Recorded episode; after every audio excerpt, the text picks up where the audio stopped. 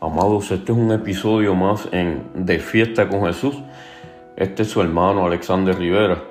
Y hoy estaremos reflexionando bajo el tema El reino entre vosotros.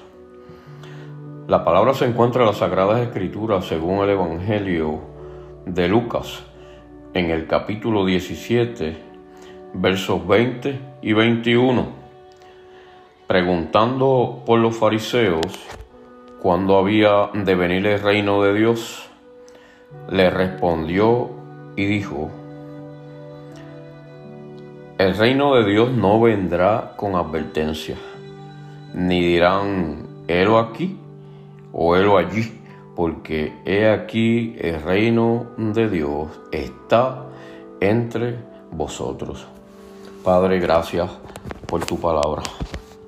Amado, en contraste con las expectativas de los fariseos, el reino no es algo externo y material, en el sentido de un dominio político, sino interno y espiritual.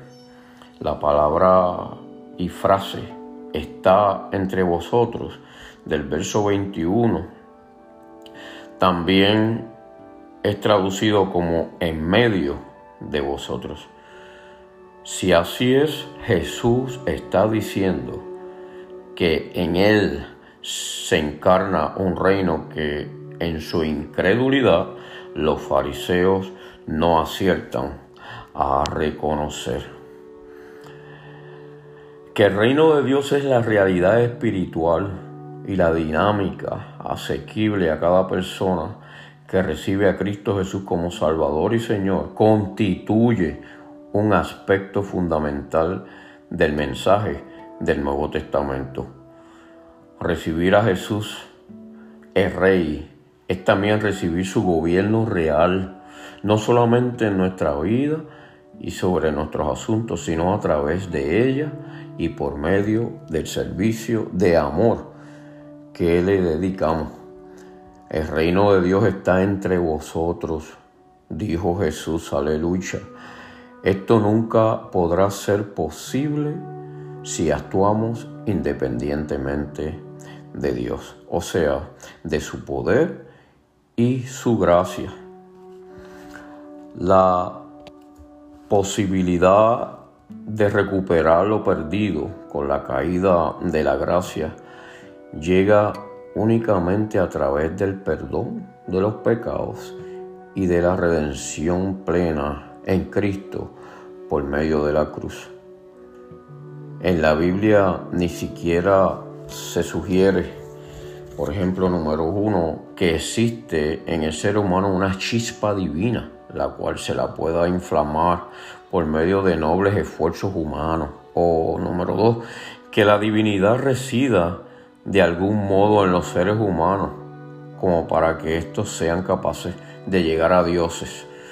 Todo lo contrario, el ser humano está perdido en tinieblas y alejado de Dios, según Efesios 4, 18. Sin embargo, la salvación plena restaura las relaciones con Dios. Yo creo que este es un tiempo propicio de lo que estamos mirando a nuestro derredor, amado, amada, que me escucha, para abrirle las puertas de nuestro corazón al Señor Jesucristo de Nazaret, para que su reino venga a morar en nuestras vidas. Mientras caminamos con Él, Jesús ha enviado al Espíritu Santo para que la unción de Jesús como el Mesías se transmitiera también a nosotros. Jesús rogó al Padre por otro consolador para que estuviera con nosotros. Ánimo, amado, que así nos ayude Dios. El reino está entre vosotros cuando aceptamos al Señor como nuestro único y exclusivo Dios Salvador. Que así nos ayude Dios. Dios te bendiga, Dios te guarde. De fiesta con Jesús.